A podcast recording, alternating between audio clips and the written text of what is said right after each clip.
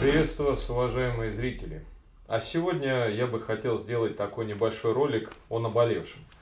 Ну, наверное, у многих из вас есть дети, они ходят в школу, может у кого-то в институт, может у кого-то они будут ходить э, в школу или учиться в институте. Суть не в этом, даже если детей у вас нет, э, все вы учились в школах и ваших учебных заведениях. И далеко не у всех, а скорее всего практически ни у кого не осталось каких-то хороших впечатлений о, например, школе. Если институт, высшее учебное заведение, либо колледж, это еще какие-то более-менее приятные воспоминания, то школа это, как правило, какая-то рутина. Школу я не могу ничем хорошим вспомнить. Я не хотел бы сейчас обидеть учителей, своих одноклассников – но действительно, вся наша система была направлена на то, чтобы ты постоянно с чем-то боролся. И вот сейчас я вижу это на примере своего сына. Это нервозность, которая в нашем обществе, которая в наших школах, она полностью передается на наших детей. И в погоне за тем, что вот надо сделать вот это, это бюрократическое заведение, которое, которому нужно что-то вот выполнить, в погоне за этим мы как раз забываем о личности наших детей, о наших личностях. Да, я понимаю, что так надо делать. Я понимаю, что кто приходит, он может быть с какими-то благими целями, начинает учить детей, работать в этих школах, учебных заведениях, но потом сталкивается с этой бюрократической машиной и понимает, что он ничего не изменит.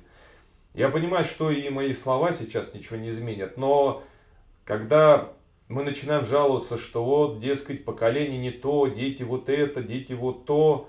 Но вы же сами, кто жалуется, являетесь родителями, и вы являетесь учителями и преподавателями. Рассказывали о происхождении жизни человека, и здесь учительница не могла пройти мимо, чтобы не рассказать о своих личных убеждениях. Дескать, теория Дарвина давно опровергнута. Ну и знаете, вот это вот мракобесие, которое из каких-то дремучих времен пришло.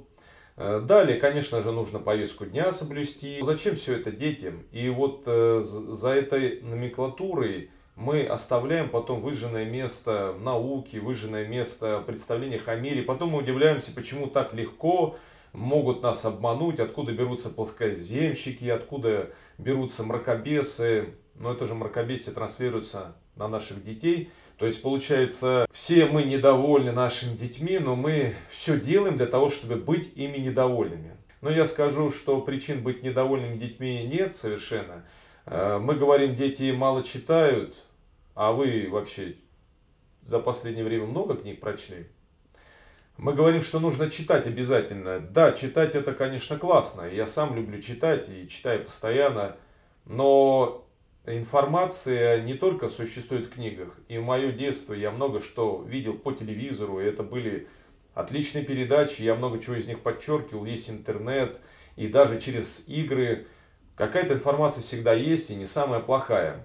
Книги это не стопроцентная не стопроцентный залог того, что ребенок будет умным, он э, будет получать достоверную информацию. В конце концов, придите, посмотрите на книжные полки, какие-нибудь «Тайны века» с Игорем Прокопенко – и вы поймете, что лучше пусть он посмотрит, наверное, какой-нибудь образовательный ролик на YouTube, ну, с более нормальной, адекватной информацией, чем прочтет эту книгу.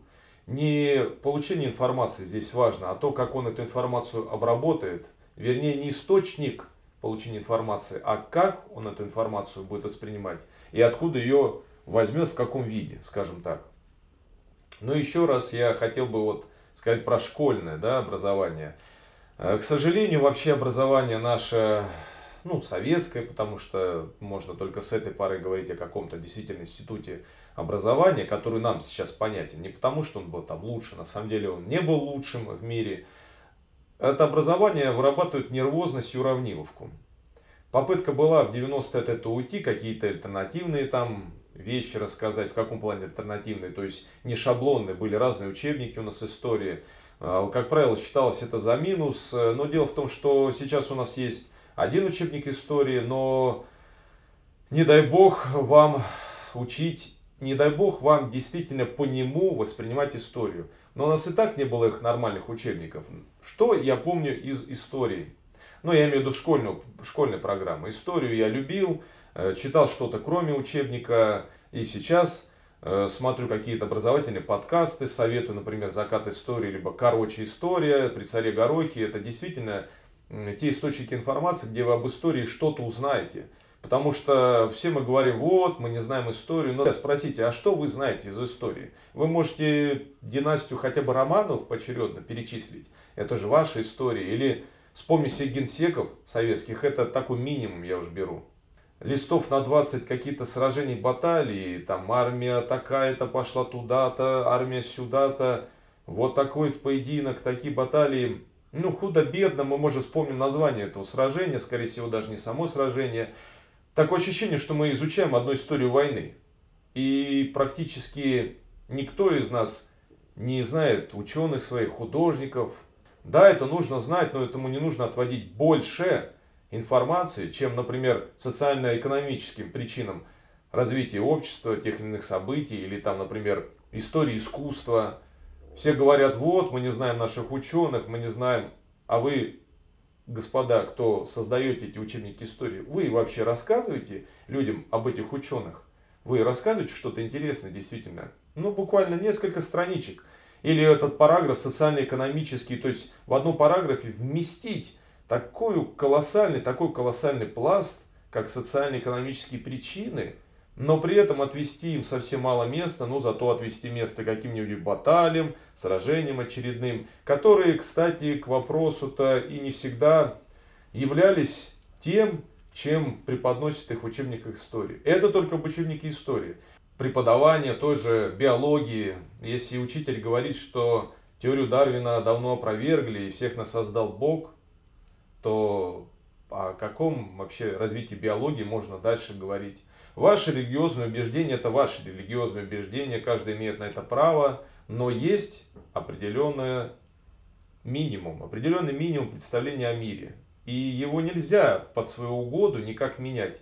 Иначе мы сталкиваемся с тем, с чем сталкиваемся сейчас. Мы не знаем истории, мы не знаем физики, это не наши дети, это мы с вами. И вы наши родители, вы ничего тоже не знаете. Вы любите хвалиться в советском образовании, но вы не имеете никаких элементарных представлений, к сожалению, о мироздании. Ну, взять обычного среднего, я говорю, обывателя. К сожалению, я разговариваю с своими родственниками, родителями, тетями, бабушками, и они ничего не знают. Они не знают географию. Мы так любим шутить о американцах, которые не знали, где находился Ирак или Афганистан, сейчас не помню. Но найдите мне на карту, например, на карте Новую Зеландию. Или перечислите мне все европейские страны. Вот вы родители и хейтеры других национальностей и наших детей. Вы же этого не сделаете. Мало кто вообще имеет представление о географии. У нас нет целостного представления о мире, и, к сожалению, так э, сделала наша школа, так сделали наши вузы, и все сейчас еще становится хуже, превращается в сплошную номенклатуру, бюрократничество. Ребенок еще практически не видавший жизни, он уже боится этих экзаменов – Школа создает только страх. Наше общество создает страх. Наша жизнь, видимо, создает страх. С школы мы привыкаем к тому, что ты должен бояться и говорить правильные вещи. Да, я понимаю, выпуск не очень приятный, но это было такое, знаете, наболевшее. Уж больно хотелось об этом где-то сказать, и лучше, наверное, сделать это в виде э, такого видеообращения, потому что это все-таки мы с вами, это наше будущее. Мы так любим говорить о будущем страны и общества, но мы же топим это будущее. Давайте пообщаемся, интересно будет ваше мнение.